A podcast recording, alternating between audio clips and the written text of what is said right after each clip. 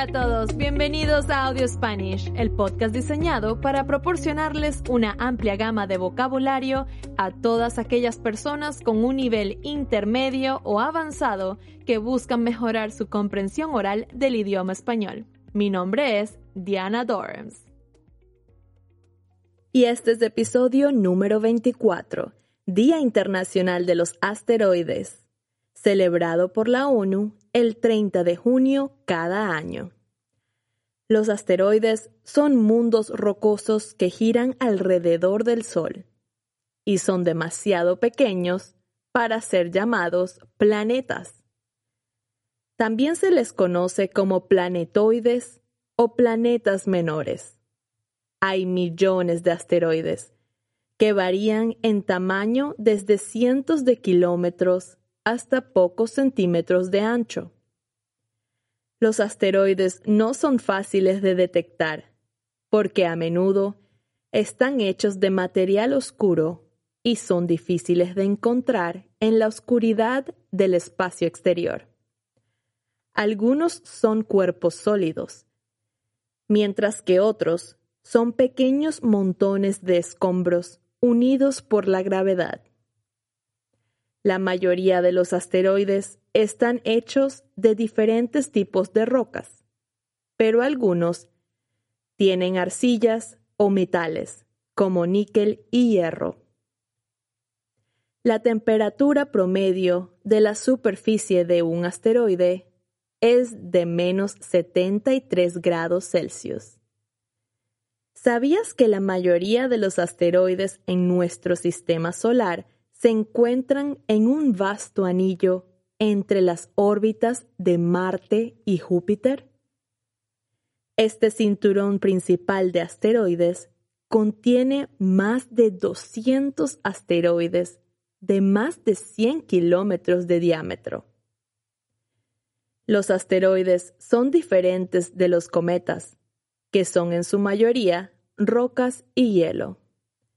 Hace 4.600 millones de años, nuestro sistema solar se formó a partir de una colección de gas y polvo que rodeaba nuestro Sol naciente.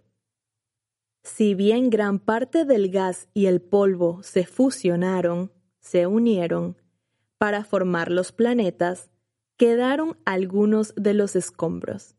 Los objetos del cinturón de asteroides nunca tuvieron la oportunidad de incorporarse a los planetas, es decir, son restos de aquella época en la que se formaron los planetas. Sabemos que la Tierra y la Luna han sido golpeadas muchas veces en el pasado por asteroides. Dado que los asteroides se formaron al mismo tiempo que otros objetos en nuestro sistema solar, estas rocas espaciales pueden brindar a los científicos mucha información sobre la historia de los planetas y el Sol. Los científicos pueden aprender sobre los asteroides mediante el estudio de los meteoritos, pequeños fragmentos de asteroides que han volado a través de nuestra atmósfera y han aterrizado en la superficie de la Tierra. A veces la Tierra pasa a través de una corriente de meteoros llamada lluvia de meteoritos. Las lluvias de meteoros se pueden ver en el cielo casi en la misma fecha cada año. Grandes meteoritos han aterrizado en Sudáfrica, la Antártida, Rusia, Canadá y muchos otros lugares.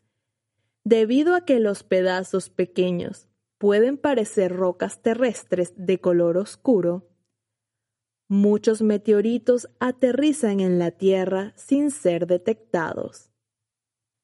Los estudios de la historia de la Tierra indican que una vez cada ciertos millones de años, un objeto lo suficientemente grande como para causar un desastre regional o global impacta la Tierra. La evidencia geológica ha demostrado que un asteroide de aproximadamente 10 kilómetros de diámetro golpeó la Tierra hace unos 65 millones de años. Este impacto provocó una gran explosión y un cráter de unos 180 kilómetros de ancho. Los escombros de la explosión fueron arrojados a la atmósfera, cambiando severamente el clima y provocando la extinción de los dinosaurios y muchas otras especies.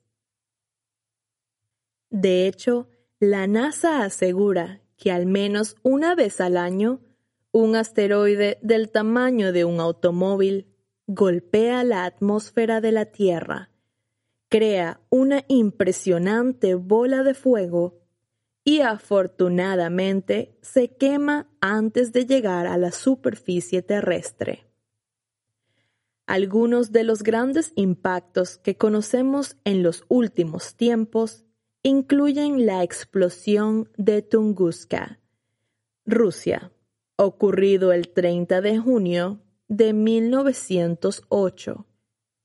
La explosión masiva provocó un golpe que se sintió hasta 40 kilómetros de distancia del epicentro ondas sísmicas que se registraron tan lejos como en Inglaterra por equipos especiales llamados barómetros.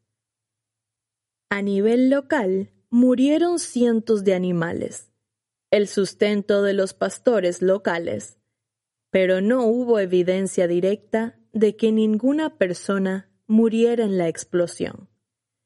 Y luego tenemos el meteoro de febrero de 2013. La explosión brillante y caliente tuvo lugar a solo unos 30 kilómetros sobre la ciudad de Chelyabinsk, en Rusia, y transportó de 20 a 30 veces la energía de la bomba atómica de Hiroshima en Japón. Su onda de choque rompió ventanas y derribó partes de edificios en seis ciudades rusas y provocó que unas 1.500 personas buscaran atención médica por lesiones, principalmente por vidrios rotos. Como se indica en el sitio web de las Naciones Unidas, en 2014 se crearon las siguientes instituciones con el objetivo de crear una respuesta internacional ante la amenaza de los objetos próximos a la Tierra. Abro comillas. La Red Internacional de Alerta de Asteroides, que cuenta con planes de comunicación y protocolos detallados para asistir a los gobiernos en la evaluación de las posibles consecuencias del impacto de un asteroide y apoyar la planificación de la respuesta. El Grupo Asesor para la Planificación de Misiones Espaciales, un foro de agencias espaciales que determina las tecnologías necesarias para desviar los objetos próximos a la Tierra, con el objetivo de consensuar medidas para la defensa del planeta. Cierro comillas. Aún hay mucho por descubrir en nuestro universo. Es un campo asombroso que genera curiosidad en quienes lo estudian. Gracias por escuchar Audio Spanish. Mi nombre es Diana Dorms. Hasta la próxima.